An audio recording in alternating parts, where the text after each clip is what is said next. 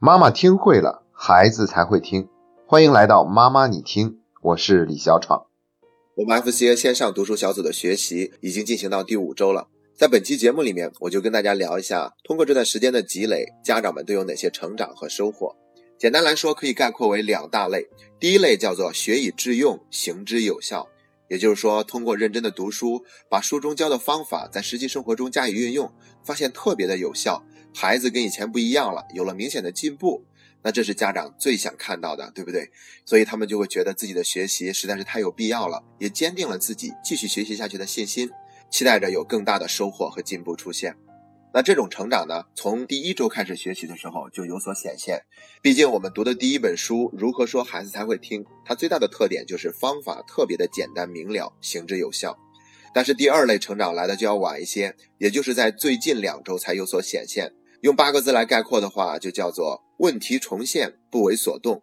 也就是说，还是会有问题出现，还是有不知道该怎么办的时候。但是家长跟以前的反应不一样了。以前遇到这种场景呢，可能就会特别的焦虑、着急、生气，甚至是粗暴的干涉、批评孩子。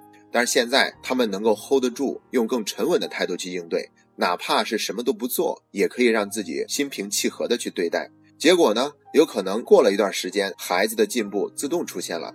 也有可能并没有什么进步出现，但是他们还是能够心平气和的去面对这些问题。我觉得第二类进步是更难得，也是更大的进步。这意味着，即便孩子的问题没有得到解决，但是作为家长，我们已经首先解脱了自己。我们不再因为孩子的问题的出现而让自己在那个地方抓狂了。所以这种进步是更难得的，对不对？那今天的节目里面呢，我就把这第二类进步做一个更深一步的解读。可以用两个词来做一下概括，那就是沉默和等待。其实要想做到沉默和等待并不容易，这意味着我们已经做到了一种心态，那就是接受。以前我在家长课堂里面会问很多的家长，如果用一个词来替代接受的话，应该是什么呢？他们有的人会说是忍受，有的人会说是认同。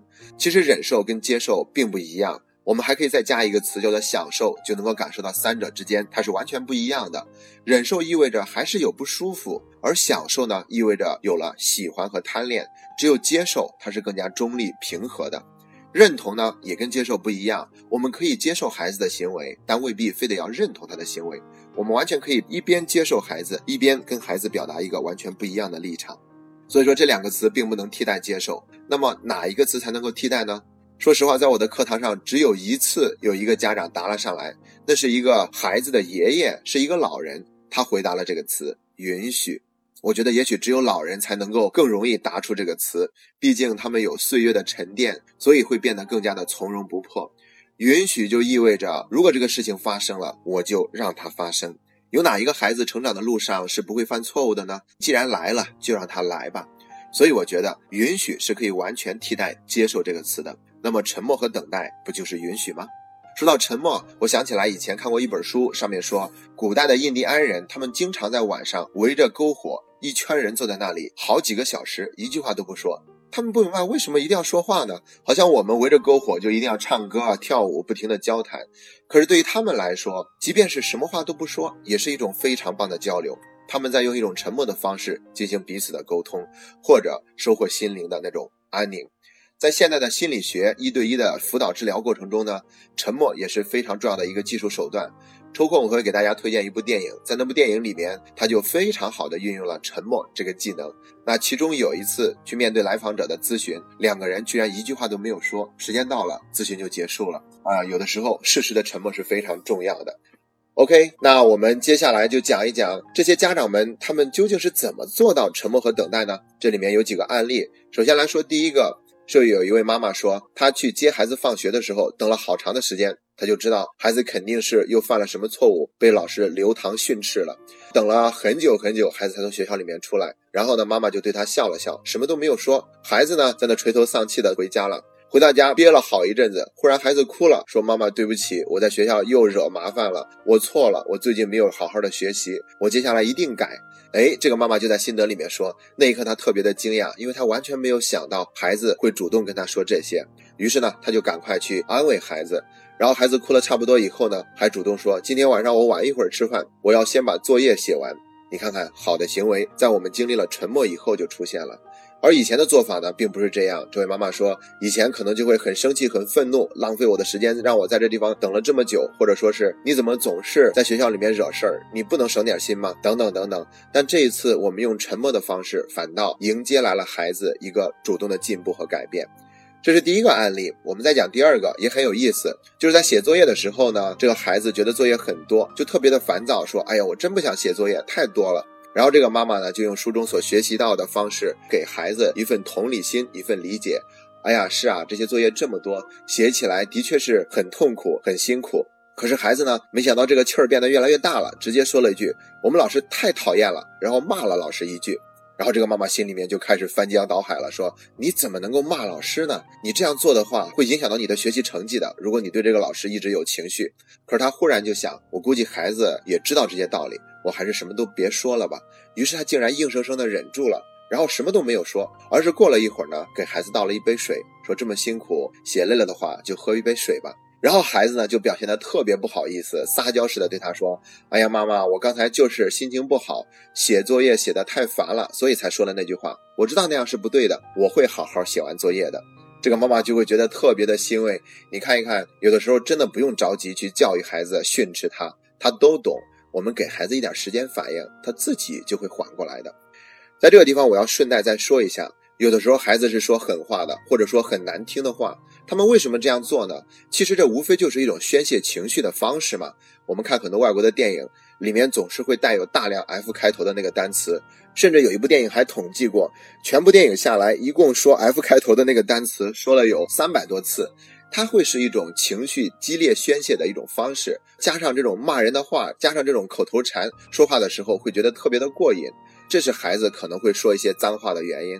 还有一个原因呢，就是他并不理解这些话是什么，他只不过是模仿着去说了，然后说完以后，他才会意识到好像有一些不妥。所以呢，作为家长，我们没有必要去当真，去着急纠正孩子，可能缓一缓，等到孩子情绪平复了的时候，我们再去给他一个提醒，效果会更好。哪怕有的时候孩子给我们说了一些狠话呢，我们也没有必要当真。你要知道，孩子其实很爱父母的，他只不过是那种情绪过激的情况下做出了这样的一个反应而已。如果我们当真的话，那么我们就是变成跟孩子较劲儿了。你像圣经里面不是做的非常的好吗？那耶稣基督被一帮人绑在了十字架上，不停的讽刺、嘲笑、鞭打的时候，他都没有去怪这些人，而是在那里默默的说：“上帝啊，原谅他们，他们并不知道他们在做些什么。”哦，原文是什么？我记不大清楚了，大概是这个意思，就是孩子们在说狠话的时候，他们也未必知道自己究竟在做些什么，所以就原谅他们吧。这是第二个案例，第三个案例呢，就是有一个爸爸带着孩子去外面吃饭，吃的是串串，然后孩子吃了一口，发现很辣，就直接递给爸爸了。